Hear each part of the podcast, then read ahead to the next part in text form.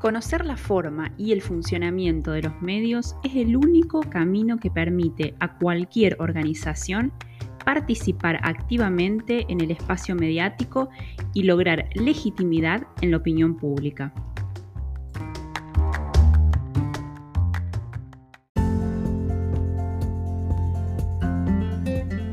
Bienvenidos al episodio número 12 de Lunes Podcast. Mi nombre es Victoria Ticera, soy licenciada en comunicación social, periodista y una apasionada de la comunicación corporativa. En este podcast encontrarán mucha información sobre comunicación corporativa y sobre todas las aristas que rodean a la comunicación en las empresas. También los invito a seguirme en mi Instagram, Lunes Podcast, donde podrán dejarme consultas, sugerencias o simplemente acceder a mucha más información.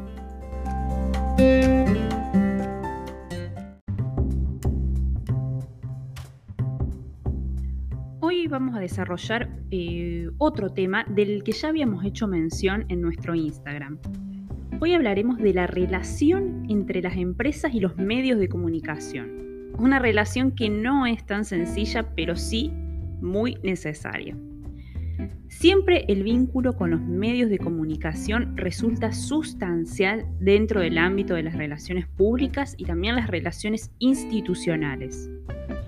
Creo que para comenzar a entablar una relación con los medios, el eje central para la construcción de ese vínculo es entrar en contacto luego de haber investigado todos los datos identitarios de ese medio de comunicación, su política editorial, los grupos económicos que los apoyan eh, o que apoyan a ese medio de comunicación, quiénes son sus aliados, quiénes son sus detractores, o sea, todo lo que tiene que ver con su contexto social, con su contexto eh, político, económico, cultural, todo lo que está relacionado con, esa, con lo que está por fuera de, ese medio de comunicación, pero que siempre eh, va a influir.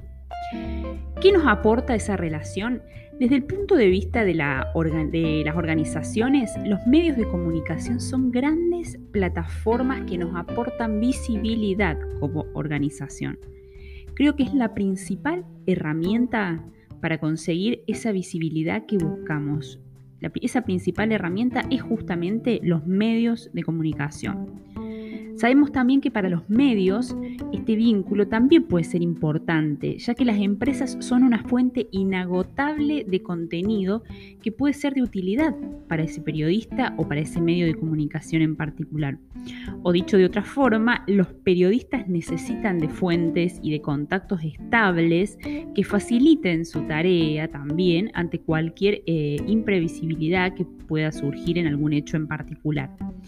La confianza y la cercanía con las empresas resulta para ese periodista o para ese medio de comunicación una forma rápida y segura de acceder a información que seguramente será útil y fiable.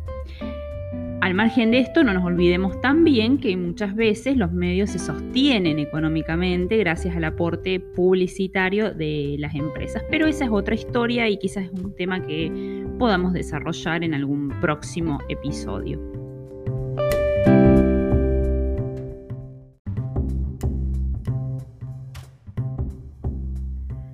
Bueno, ahora vamos a hablar de los canales de comunicación entre los periodistas y las organizaciones. Como ya hemos dicho en varias oportunidades, el canal es el medio de comunicación utilizado, o mejor dicho, el medio de contacto eh, utilizado para transmitir un mensaje. Como organización hay muchos canales que se pueden utilizar para eh, acercar información a un periodista o a un medio. Uno de los más habituales o más tradicionales es el correo electrónico, pero hay otros canales que eh, no son tan utilizados, pero sí son igual de efectivos, como pueden ser las llamadas telefónicas o las conversaciones face to face o cara a cara, ¿no? Con el periodista o con el representante de ese medio de comunicación. A juzgar por mi experiencia, los periodistas prefieren recibir información a través de eh, la gacetilla por la practicidad y porque la información ya viene bastante organizada y solo hay que adaptarla al medio, al medio de comunicación, ya sea digital, eh, puede ser radial, televisivo, gráfico.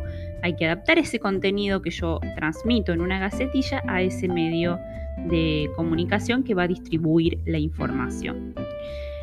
La gacetilla, o también conocida como nota de prensa, es básicamente una noticia breve eh, que es para ser publicada y son informaciones que las empresas dan a conocer, em, o sea, dan a conocer, por ejemplo, acontecimientos de distinta índole.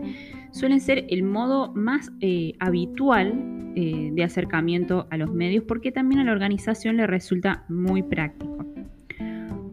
Otras particularidades de la, relación periodista y empresa está relacionada a las fallas o a los errores que cometen las organizaciones a la hora de distribuir información en los medios.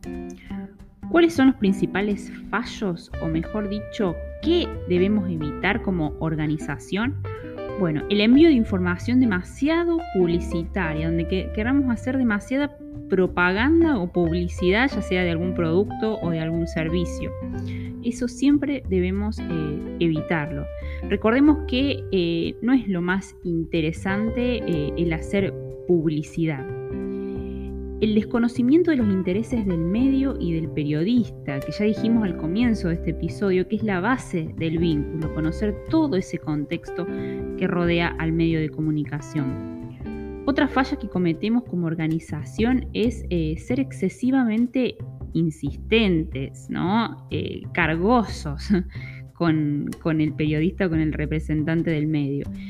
También enviar información a cualquier horario, información incompleta, eh, información que es poco noticiable o que no puede o que no es interesante para ese medio de comunicación. Todos esos son errores que como organización debemos evitar porque nos alejan de, los periodistas y del medio de comunicación.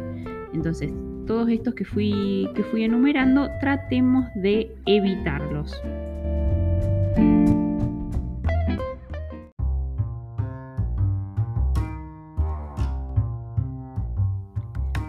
A modo de conclusión, eh, ¿qué debemos tener en cuenta para fortalecer el vínculo con los periodistas? O sea, fortalecer el vínculo de nosotros como organización con los periodistas. Bueno, en primer lugar, el correo electrónico es el canal preferido por su eh, practicidad y por ser el más rápido, el más dinámico. Eh, la gacetilla es el modo preferido para recibir información, aunque muchos periodistas y medios de comunicación optan por el cara a cara por ser un poco más cercano y más creíble. Los principales atributos que debe tener la información es la veracidad, el rigor, la exactitud, la actualidad que resulte noticiable.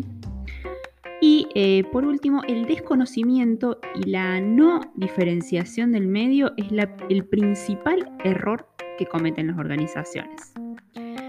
Bueno, muchas gracias por estar ahí escuchando nuestro episodio, episodio número 12, un poquito más corto, pero no por eso menos, menos interesante en cuanto a su contenido. Nos vamos a encontrar el próximo lunes para seguir compartiendo mucha más información de esto que tanto me apasiona, que es la comunicación corporativa.